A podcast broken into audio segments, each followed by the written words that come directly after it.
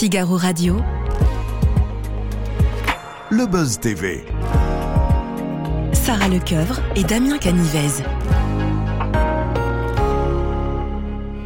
Toutes et à tous, je suis très heureux de vous retrouver pour cette nouvelle saison du Buzz TV. Salut Sarah Salut Damien Alors aujourd'hui, nous accueillons sur ce plateau une immense journaliste passionnée de culture que des dizaines de millions de téléspectateurs ont convié à leur table le soir au moment du journal télévisé. Je suis certain que vous l'avez reconnue. Bonjour Claire Chazal. Bonjour. bonjour. Soyez la bienvenue sur ce plateau, c'est un plaisir de vous recevoir ici. Alors j'espère que vous avez passé un, un bel été. Euh, c'est vrai que c'est la rentrée là, vous avez repris, ça y est, euh, vous êtes au, sur le pont Oui, euh, sur le pont, nous préparons, oui, bien sûr. Moi, j'écris un peu dans le Parisien.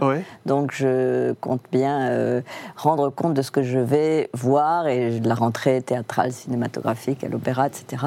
Je m'y prépare. Avant de passer à votre actualité euh, principale, un été avec Claire Chazal, ça ressemble à quoi? Je sais que vous êtes une passionnée de danse, vous lisez aussi, c'est ça essentiellement votre Ben, été? moi, je fais effectivement, je fais des exercices le matin, ça c'est Oui. vrai, comme si j'avais un cours de danse, enfin moins. Et puis moi, je lis, voilà, essentiellement. Je suis avec des amis, ça c'est principal. Et au mois de juillet, il y a bien sûr les festivals, et ça, je Oui. ne- ne- je- généralement, je ne rate ni Aix-en-Provence, ni Avignon, ni Arles, etc. Euh, ça, c'est une partie de mon été. Puis après, moi, c'est la lecture des livres, et j'ai la chance de les recevoir en mois de juin, donc je, ré- je lis les livres de la rentrée. Ah oui. Qui vont sortir fin, fin août, début septembre. Et votre coup de cœur de la rentrée? Alors, j'en- ai plusieurs, mais euh, j'ai lu un très joli livre de Jean Rouault, qui était le prix Goncourt 90, avec les chants d'honneur, qui revient sur cette attribution de prix. J'aime beaucoup Jean Rouault, qui a sa timidité, sa personnalité. J'ai lu un livre de Maëlys Bessery très intéressant, euh, mais ça c'est un peu euh, comme ça, en Ouais. désordre, hein, euh, sur Francis Bacon. C'est là, ça s'appelle La nourrice de Francis Bacon, et c'est vraiment très intéressant. J'ai lu un très euh, joli euh, livre de hum, Antoine Sénanque sur euh, la- la- la- le XIVe siècle, l'Inquisition euh, et la Grande Peste. Oui. Euh, enfin, bon, il y a- Oui. il y a Ah oui, beaucoup vous de avez une petite hein. liste. Euh, oui, oui, bien sûr. Ouais. Il y a, bien sûr.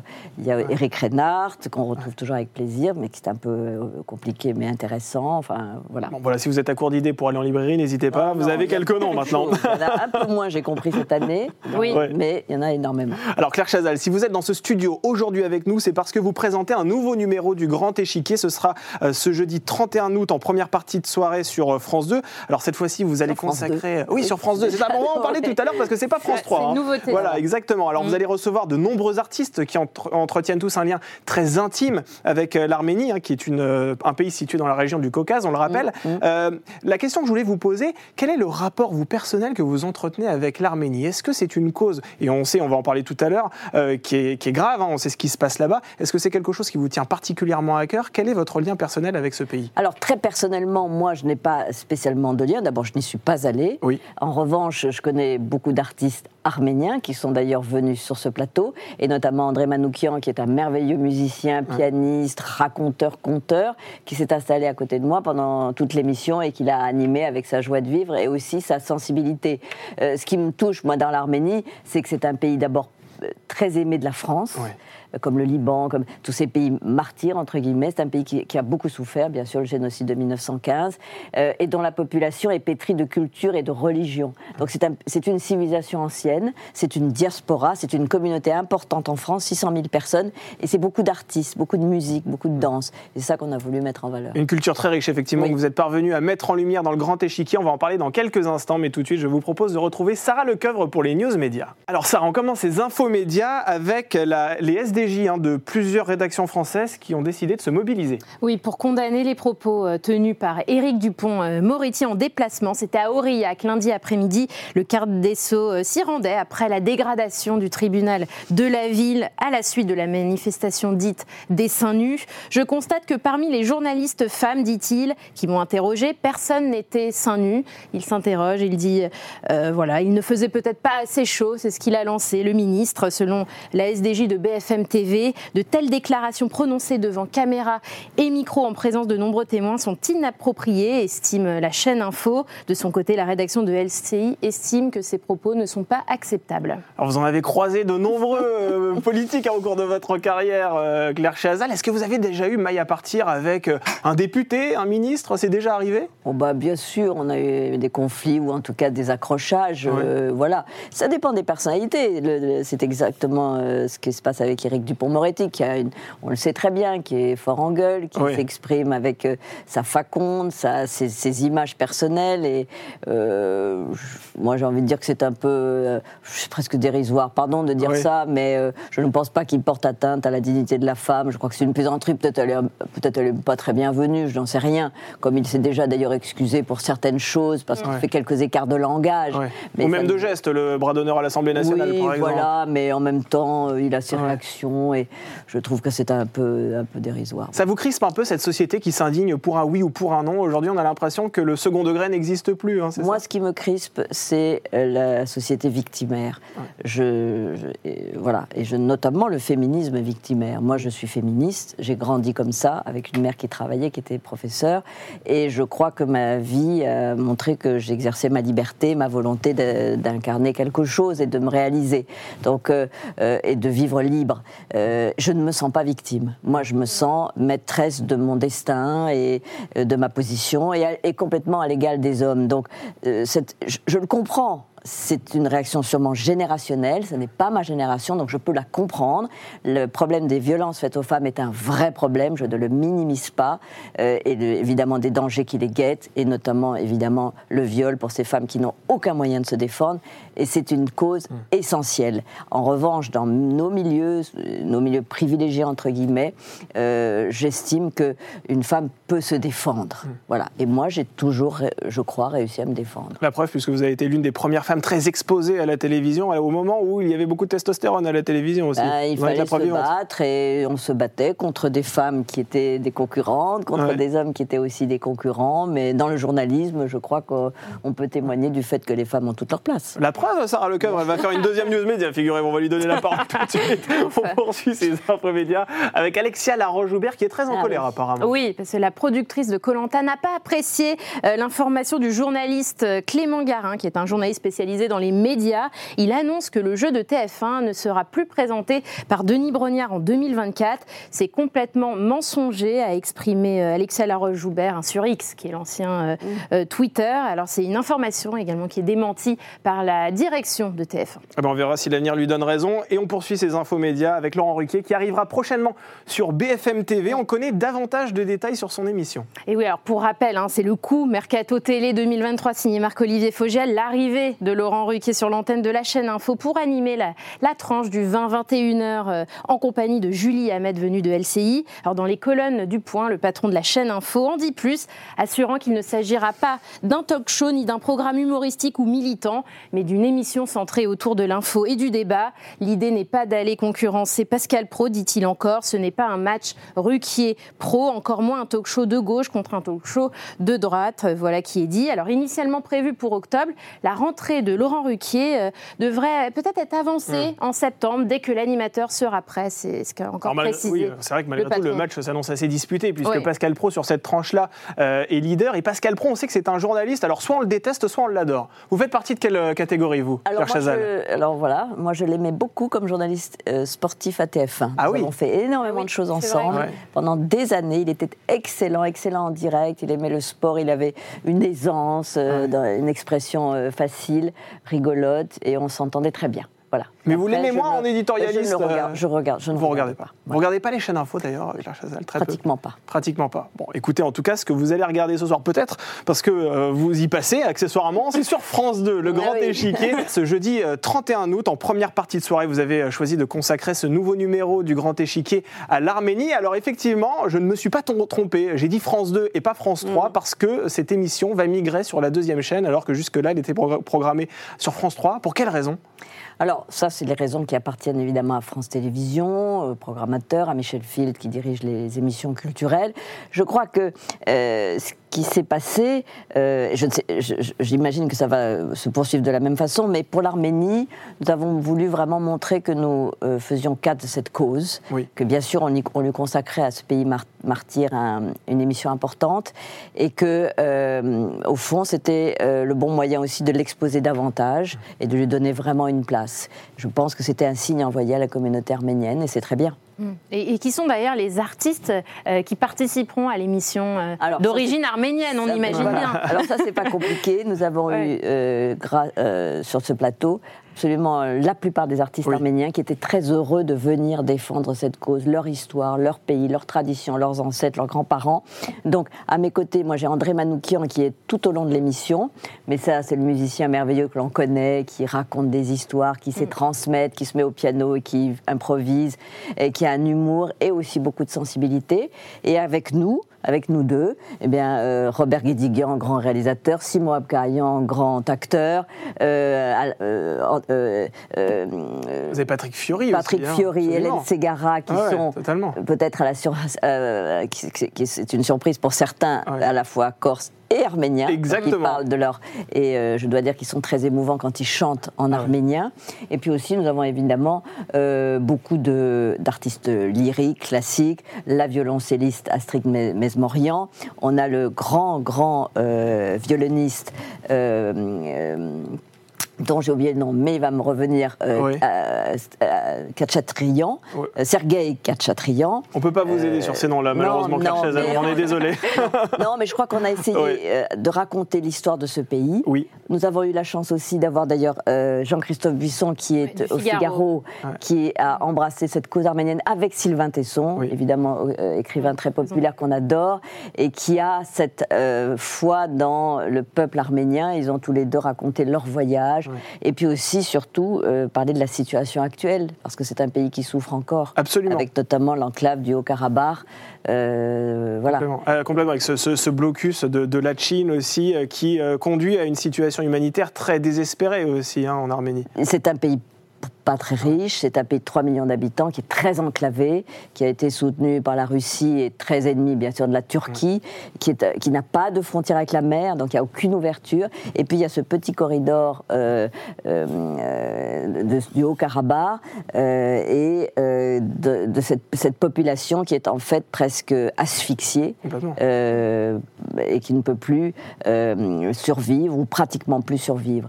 Donc il n'y a pas que la diaspora, il y a 9 millions d'Arméniens dans le monde, il y en a 600 000 en France, mais il y a aussi euh, ce petit pays du Caucase. Alors les téléspectateurs vont assister à des moments euh, extrêmement singuliers, des moments suspendus dans le temps. Quel est selon vous le moment le plus fort de cette émission, Claire Chazal? Alors, euh, D'abord, les, tous, tous, ceux qui se sont mis à chanter en arménien, c'était magnifique. On a pu entendre aussi à la fin l'hymne arménien qui est très beau.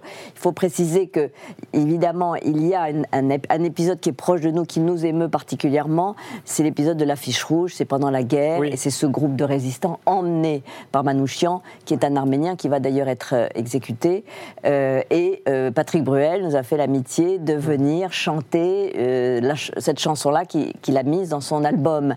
Et c'est c'était évidemment très émouvant parce que il y a une fraternité, une communauté de vue entre bah, les Juifs qui ont fui euh, les, pogroms, la Shoah, et puis les Arméniens qui ont fui le génocide de 1915. Ce sont des populations errantes, ce sont des mm. populations martyrs. Et euh, Patrick Bruel a voulu ainsi marquer sa solidarité. Avec Simon Abkarian aussi qui va lire une lettre de Manouchian et qui est particulièrement émouvante aussi. Et de la femme de, de, Manouchian euh, qui, elle, va survivre et qui dit euh, son amour euh, pour celui qui est mort et qui s'est sacrifié. Mm. Mm. Alors le dernier numéro. Il y aura bien sûr une rentrée au Panthéon d'ailleurs, voilà, du couple Manouchian. Complètement. Et je crois que c'est une très bonne décision et ça a évidemment satisfait toute la communauté arménienne. Le dernier numéro du Grand Échiquier, hein, consacré à la francophonie, avait rassemblé 728 000 téléspectateurs et 4,2% du public. Alors, on adore toutes vos émissions, mais est-ce qu'elle n'est pas trop ambitieuse pour le prime time? C'est une bonne question. Moi, je ne sais pas. Je suis évidemment ravie que ce soit à des heures de grande écoute, eh euh, sur la 3 ou bien sûr sur la 2.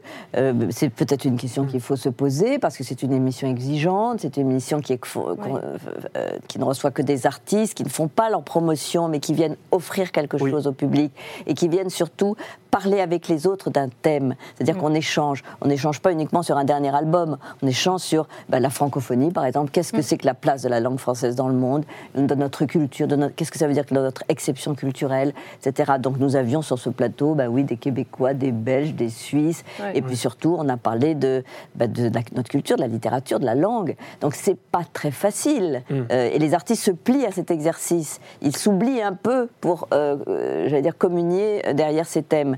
Et c'est ce qui fait la force du grand échiquier, mais c'est ce qui fait aussi, évidemment, parfois sa, sa difficulté. Ce n'est pas une émission de variété. C'est une émission où on propose des prestations, où les artistes offrent quelque chose, des moments un peu exceptionnels qui sont dédiés au grand échiquier, mais euh, évidemment, il y a une discussion, il y a des thèmes abordés, parfois euh, graves, parfois euh, souvent profonds, parfois légers, bien sûr. Il y a- on a beaucoup ri, mais euh, c'est une. Moi, je trouve que c'est l'honneur, bien sûr, du Bien service sûr, public c'est de son maintenir rôle aussi. cette émission. C'est son rôle pour moi. J'adorais l'émission de Jacques Chancel, euh, Ouais. donc je trouve que c'est formidable de prolonger sa mémoire et Mm. son souvenir. Euh, après, euh, faut, faut être modeste, en fait. Il faut, faut rester modeste. Il Est-ce que ce souvenir va se projeter encore plus longtemps? Est-ce qu'il est prévu que vous tourniez d'autres numéros du Grand Échiquier? Alors en principe, euh, je crois que France Télévisions souhaite maintenir euh, euh, ce, ce grand échiquier sur l'antenne. Et bien sûr, moi, ça me ravit.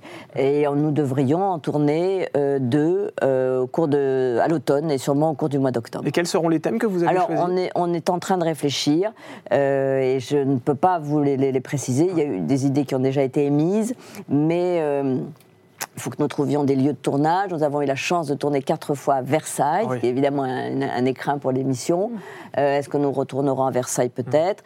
Euh, Mais je pense et je crois vraiment, et je crois que la chaîne en est convaincue, il faut des thèmes pour rassembler. Absolument. Il faut trouver des thèmes pour rassembler.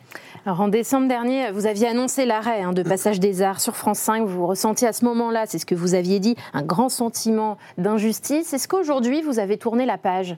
Oui, parce que le temps passe et que voilà, j'aimais beaucoup cette émission parce que ça me permettait de parler de, vraiment de l'actualité Ouais. culturelle et de- d'inviter euh, des artistes ou des auteurs et donc d'aborder vraiment tous les registres, de les mélanger, de faire que des dialogues s'opèrent. Mais moi, c'est ça que j'aime. D'ailleurs, c'est ce que j'aime dans le Grand Échiquier. Euh, bon, voilà, cette émission s'est arrêtée.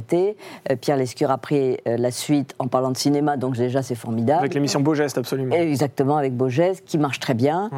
Euh, et, que, et Pierre, évidemment, est la hum, personne tout à fait indiquée pour parler de Il cinéma. est plutôt crédible dans ce milieu-là. Ah, oui. Complètement. Donc euh, voilà, le temps a passé. Ouais, le temps a passé. Quel projet avez-vous avec France Télévisions au cours de cette saison? On va vous retrouver vraisemblablement aux commandes du Grand Échiquier, toujours. Est-ce qu'il y a d'autres choses qui vont arriver? Pour le moment, non. C'est ce que j'espère vivement, bien sûr. Moi, ça me va, ça me va très bien. C'est une émission lourde à C'est donc si nous pouvons en faire. Je ne sais pas, quatre dans l'année, c'est ce que nous avons fait. Moi, j'en ai présenté huit au total. Donc, euh, euh, j'ai chaque fois été très heureuse de le faire. Euh, j'a- J'adorerais, voilà. Euh, moi, je suis évidemment disponible pour parler de culture, si on me le demande. Absolument. Alors nous recevions sur ce plateau, à votre place, la journaliste Pascale de la Tour du Pin, qui arrive Oui. sur C8 aux commandes d'une nouvelle émission. Elle était la saison dernière encore sur BFM TV. Elle nous a raconté ce moment où elle vous a croisé. C'était il y a quelques années. Je vous propose de regarder l'extrait. Ah oui? Vous savez, Claire, parce que je crois que je la vous voyez, bon, j'avais dit, vous savez, vous êtes une icône pour nous, les journalistes, femmes. Est-ce que vous en êtes consciente? Et elle avait été extrêmement touchée par ce que je lui avais dit, qui, moi, n'était pas de la flagonnerie de ma part, mais c'est ce que je pensais vraiment il y a, il y a quelques, il y a quelques années. Et elle m'avait écrit un, un très gentil mot dans la, dans la foulée de cet échange que, que nous avions eu. Et moi, ça reste un, un très joli souvenir, parce qu'elle elle avait été surprise que je lui dise ça. Je me souviens, euh, euh, Claire, je ne sais pas si vous vous en souvenez, mais je me souviens qu'elle m'avait dit c'est rare qu'entre présentatrices, bon, j'étais euh, piou-piou présentatrice par rapport à elle, que- que- que- qu'une présentatrice dise ça à une autre présentatrice. Mais je le pensais vraiment. et, et si vous aviez une question à lui poser c'était ça, est-ce qu'elle s'en souvient de, de cet échange Vous Enfin, voilà, on vous l'a posé la question. Vous vous en souvenez de cet Bien échange avec sûr, Pascale de bien sûr, je- bien sûr, euh, j'ai rencontré il y a longtemps Pascal quand elle était euh, d'abord sur BFM. Puis Oui. après, elle est partie, elle est revenue. Oui, c'est vrai. Oui. Et donc je l'ai connue, moi, d'abord sur BFM, elle faisait la matinale en, en couple. D'ailleurs, on avait beaucoup parlé de ça, de cet, é- de cet exercice euh, difficile, et on avait euh, beaucoup sympathisé. C'était des amis communs qui nous Ouais. avaient présenté. Bien sûr, je me souviens très bien. Et comment vous vivez ce statut d'icône quasiment de, de la télévision? Parce que je disais tout à l'heure, vous étiez une immense journaliste, mais c'est vrai que toutes les- tous les Français vous connaissent. Et c'est rare aujourd'hui d'avoir des stars de la télévision. Euh, comment vous vivez ce, ce- ce statut encore aujourd'hui? Vous le prenez avec beaucoup d'humilité ou bien c'est aussi quelque chose d'assez compliqué à porter sur ses épaules? Moi, je le prends avec humilité et surtout beaucoup de bonheur. Moi, j'ai- toujours adoré euh, les témoignages d'amitié que les gens euh, me montraient, qu'ils continuent à le faire. Je n'en ai jamais souffert. J'ai eu la chance d'être sur un média puissant qui était TF1, parce que ce que je suis devenue, moi, je le dois beaucoup à ce média. Je leur ai apporté aussi Ouais. ce que je pouvais, mais nous avions un statut particulier, il n'y avait pas de concurrence. Nous étions des chaînes généralistes, il n'y en avait que deux. Euh, Il y avait peu de visages qui incarnaient l'information, donc on avait évidemment un, un- un rôle dans la société qui était euh, tout à fait à part. Il se trouve que moi, je l'ai fait pendant 25 ans. J'avais déjà d'ailleurs fait sur antenne de des journaux, donc ça fait beaucoup de présence euh, devant des millions de gens. Donc forcément, on acquiert ce statut. Donc ce statut, est-ce qu'on, est-ce que c'est moi qui l'ai acquis euh, un peu? Est-ce que Ouais. c'est le média qui m'a conféré ce statut? Beaucoup Et, et aujourd'hui, euh, d'abord, j'essaie de le mettre au service de la culture sur France Télévisions, avec des audiences évidemment moindres, mais les témoignages me touchent beaucoup. Est-ce que vous regardez beaucoup les chaînes d'information en continu? Tout à l'heure, vous nous aviez dit non, et c'est étonnant quand même pour la journaliste que vous êtes. Généralement, on a tendance à s'abreuver euh, de ces chaînes-là. Non, alors moi, je, je- d'abord, je suis plus concentrée maintenant sur l'actualité culturelle, ça, je crois que chacun l'a compris. Oui. Mais quand il se passe des choses, bien sûr, je- je- j'écoute. Je, m'informe plutôt à la radio. Voilà, Plutôt à la je le radio. dis, et tout, la ma- Ouais. tout le, ma- le matin et même toute la journée, et beaucoup aussi sur France Culture, mais ça, c'est ce que j'aime. Donc, je regarde peu la télévision, en fait. Et j'avoue que quand il y a un gros événement, euh, par exemple, une des dernières choses qui m'a vraiment beaucoup touchée, c'était l'incendie de Notre-Dame. On me dirait Oui. que ça remonte à quelques années. Oui, et là, je me suis dit, je me suis mise devant les 20 heures. Je voulais savoir ce qu'on faisait de, pendant un. D'abord, j'aurais adoré présenter ce journal euh, et euh, voir comment des rédactions se mobilisent pour faire sur une heure de, de journal toute une histoire, raconter l'histoire. Et j'ai plus, je regarde plus euh, ces journaux. Je regarde d'ailleurs alternativement ou Laurent de la Housse Delahousse. ou euh, Anne-Claire Coudray. voilà. C'est plutôt ça ma tentation. Donc, euh, je, je, je, je n'ai pas la télévision allumée chez moi. Voilà. Et c'est un secret pour personne. Vous êtes très amie avec Marc-Olivier Fogel. Je crois que vous êtes même la marraine de l'une de ses filles. Est-ce qu'il vous a déjà proposé de, de venir sur BFM TV Non, il ne m'a pas proposé parce qu'il sait que je, je, je m'occupe- maintenant, je m'intéresse à la culture et que j'en suis heureuse. Donc, euh, Vous pourriez faire une émission culturelle oh, sur je crois BFM TV pas. Je ne crois pas que lui, lui, euh, il s'occupe vraiment. Il, il est concentré sur l'information, euh, sur l'information chaude, euh, sur des tranches vivantes. Je ne sais pas quelle place peut occuper la culture. C'est plutôt froid, c'est plutôt euh, un temps un peu long. Il faut s'arrêter sur des thèmes. Je ne sais pas si ça peut lui correspondre. Donc non, il il m'a pas proposé. C'est vrai que vous êtes très concentré sur l'actualité culturelle, Oui. mais est-ce que la présentation d'un journal télévisé, ça vous manque aujourd'hui? Ça me manque, encore une fois, au moment des, des- des gros événements. Surtout au niveau Une des soirée électorale, par exemple, l'élection. Moi, j'avais reçu Emmanuel Macron, ministre des Finances. Ah oui. Mais Oui. une fois qu'il a. Après 2017, j'étais plus à l'antenne. Et ça m'aurait intéressé de faire cette euh, présentation, bien sûr. Euh, je, euh, je parlais de l'incendie de Notre-Dame, mais il y en a eu, il y en a eu d'autres. Mais euh, à certains moments graves où la société euh, est réunie, où il y a une espèce d'émotion collective, où il faut raconter quelque chose aux gens, euh, ça me manque un peu, oui. Et qu'est-ce qui vous manque le moins du JT Ben en fait, tout me... non, mais tout me manque La parce pression, que je... non j'avais pas de pression. Moi, la rédaction TF1 était merveilleuse. D'ailleurs, Ouais. j'ai encore des amis, bien sûr. Et donc, tout me manque. L'amitié qu'on avait nouée, Ouais. euh, l'ambiance dans la rédaction, le, le- le- le- le- oui, les journalistes qui étaient, qui travaillaient avec nous, euh, euh, l'antenne, euh, le direct. Le direct me manque. euh, oui, je- tout, tout me manque. J'ai aimé ça absolument. Et si on refait un petit peu l'histoire, si vous n'aviez pas été remercié de journal télévisé, est-ce qu'aujourd'hui, en 2023, vous pourriez être encore à la tête d'un JT Mais je n'en sais rien. Ouais, Vous n'êtes jamais posé fait, la question? euh, Si, bien sûr, je me Ouais. suis posé la question. Parce que quand on est à- aux 20 heures pendant, depuis 25 ans, par exemple, on se pose la question du départ, on- Ouais. forcément. Moi, je Mm. me la suis souvent posée. Euh, je savais que ça arriverait un jour. Mais j'aurais peut-être pas eu le courage de le décider moi-même, finalement. Et là, c'est arrivé au mom- à un moment où j'ai pu encore être sollicitée euh, par euh, une autre chaîne. Mm. Il se trouve euh, France Télévisions, France 5, Michel Oui. Field à l'époque.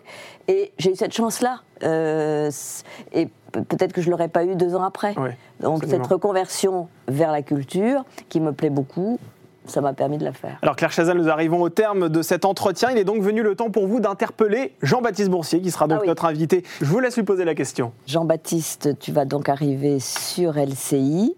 Euh, alors, euh, moi, évidemment, je, suis euh, satisfaite parce qu'LCI, c'est la chaîne que j'ai lancée, que TF1 a lancée. C'était la première chaîne d'information continue. Donc, je trouve que c'est important euh, que du 109 arrive pour la faire vivre, et notamment sur les sujets étrangers. Je crois qu'elle s'est vraiment distinguée sur l'Ukraine.